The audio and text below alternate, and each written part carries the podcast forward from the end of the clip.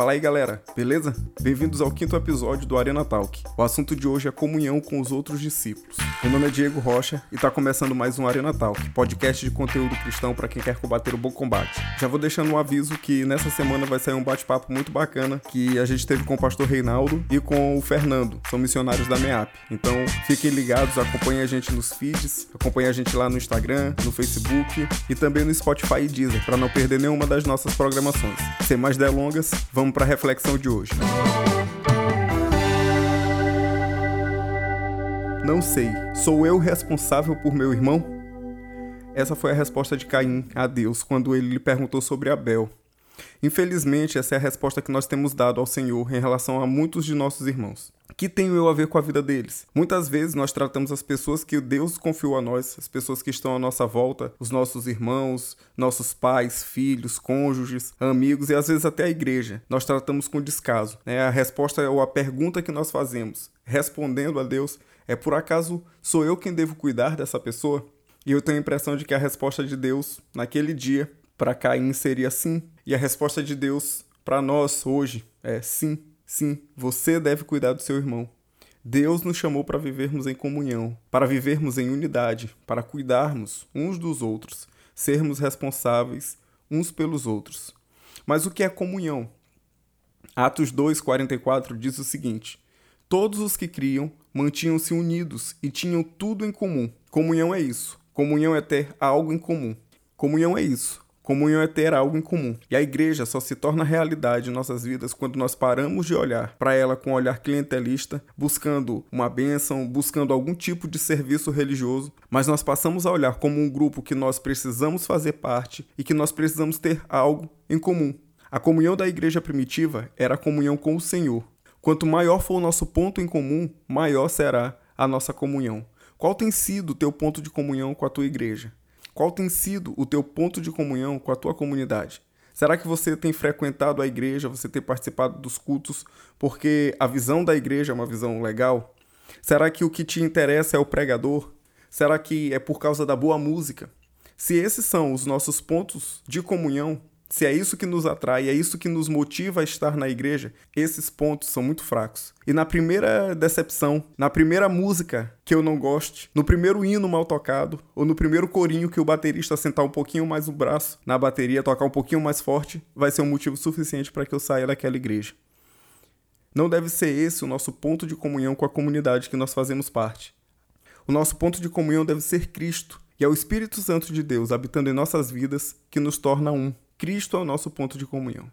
Eu queria pedir que você acompanhasse a leitura comigo de Efésios capítulo 2, a partir do verso 11, e nós vamos lendo por partes. O texto diz assim: Portanto, lembrem-se de que anteriormente vocês eram gentios por nascimento e chamados incircuncisão pelos que se chamam circuncisão, feita no corpo por mãos humanas, e que naquela época vocês estavam sem Cristo, separados da comunidade de Israel, sendo estrangeiros quanto às alianças da promessa, sem esperança e sem Deus no mundo. Paulo está falando aqui de como os judeus e gentios eles se tratavam, né? eles se odiavam. Os judeus se orgulhavam dos sinais externos da sua fé, mas por dentro eles estavam mortos e eles se achavam melhores que os outros. Os gentios, por outro lado, eram pessoas que eram perversas, não levavam Deus em conta, tinham as suas próprias religiões, a sua própria espiritualidade também não gostavam dos judeus. Viviam sem esperança, viviam sem Deus.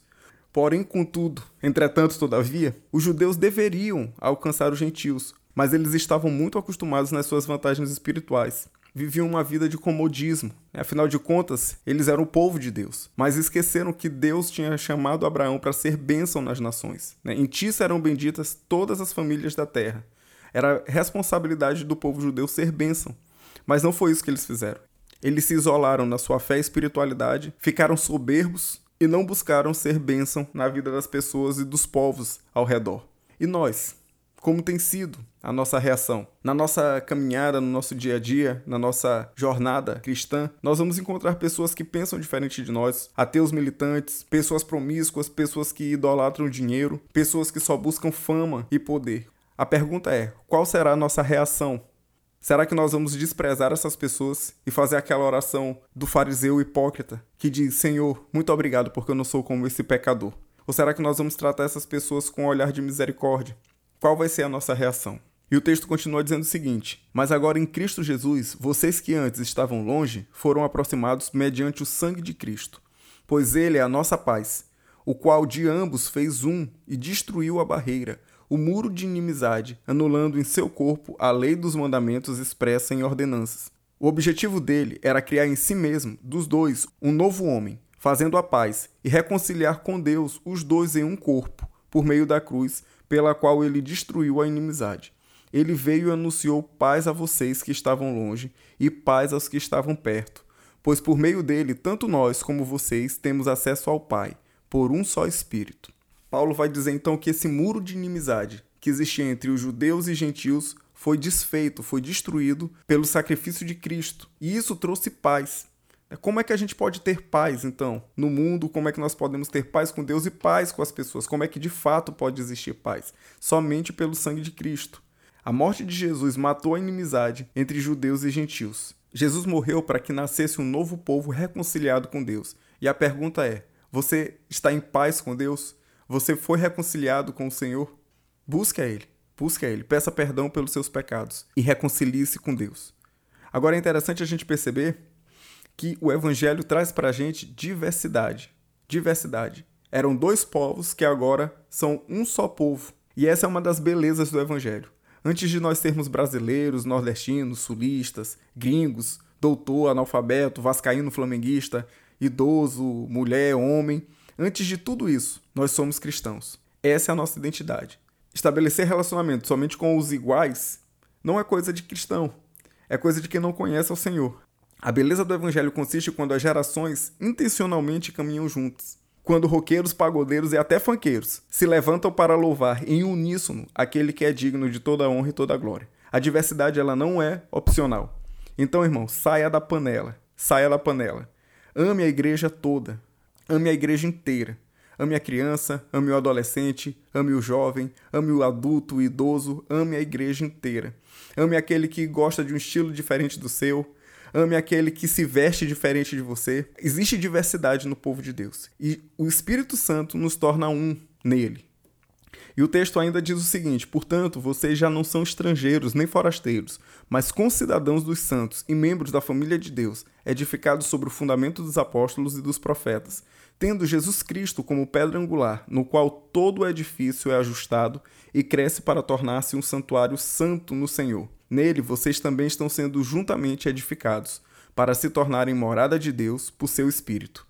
Cristo é o nosso ponto de comunhão. É por causa dele que nós somos membros da família de Deus, uma família eterna, uma família que se estabelece através de um compromisso baseado em um chamado e não em conforto. Algumas pessoas perguntam, né? Será que esse amor cristão é verdadeiro? Será que de fato existe essa comunidade de amor? A minha pergunta é: você já abriu a porta da sua casa para alguém? Intencionalmente, você já investiu na vida de alguém, já cuidou de outras pessoas? Fazer parte da família de Deus, fazer parte dessa rede de cuidados, custa, tem um custo. Olha lá o que diz em Atos 2,42. Diz o seguinte: eles se dedicavam ao ensino dos apóstolos e à comunhão, ao partir do pão e às orações. Eles se dedicavam à comunhão. Eles investiam seus bens, investiam tempo, investiam vida à comunhão. Vai custar.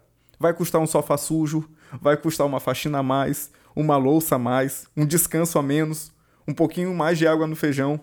Vai custar pra gente, muitas vezes, a outra face. Vai nos custar quebrar o nosso orgulho para perdoar. Vai nos custar a humilhação de reconhecer o erro e pedir perdão. Vai custar. Para que nós possamos viver em comunhão, fazer parte dessa família, vai ter um preço.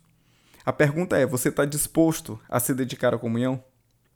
Que Deus nos ajude a cuidarmos uns dos outros, a perdoarmos uns aos outros, a sermos bênção na vida uns dos outros e a amar aqueles que são diferentes de nós, sairmos da panela e amarmos o corpo de Cristo por completo. Que Deus nos abençoe.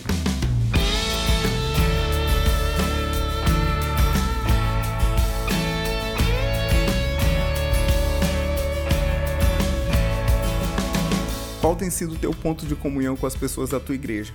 Você tem investido na comunhão? Deixa a tua resposta nas nossas redes sociais. Segue a gente lá no Facebook e no Instagram, Arena Underline Talk. E se esse episódio foi bênção na tua vida, compartilha com mais alguém. Agradeço por ter ficado até aqui. Que Deus te abençoe e até a próxima.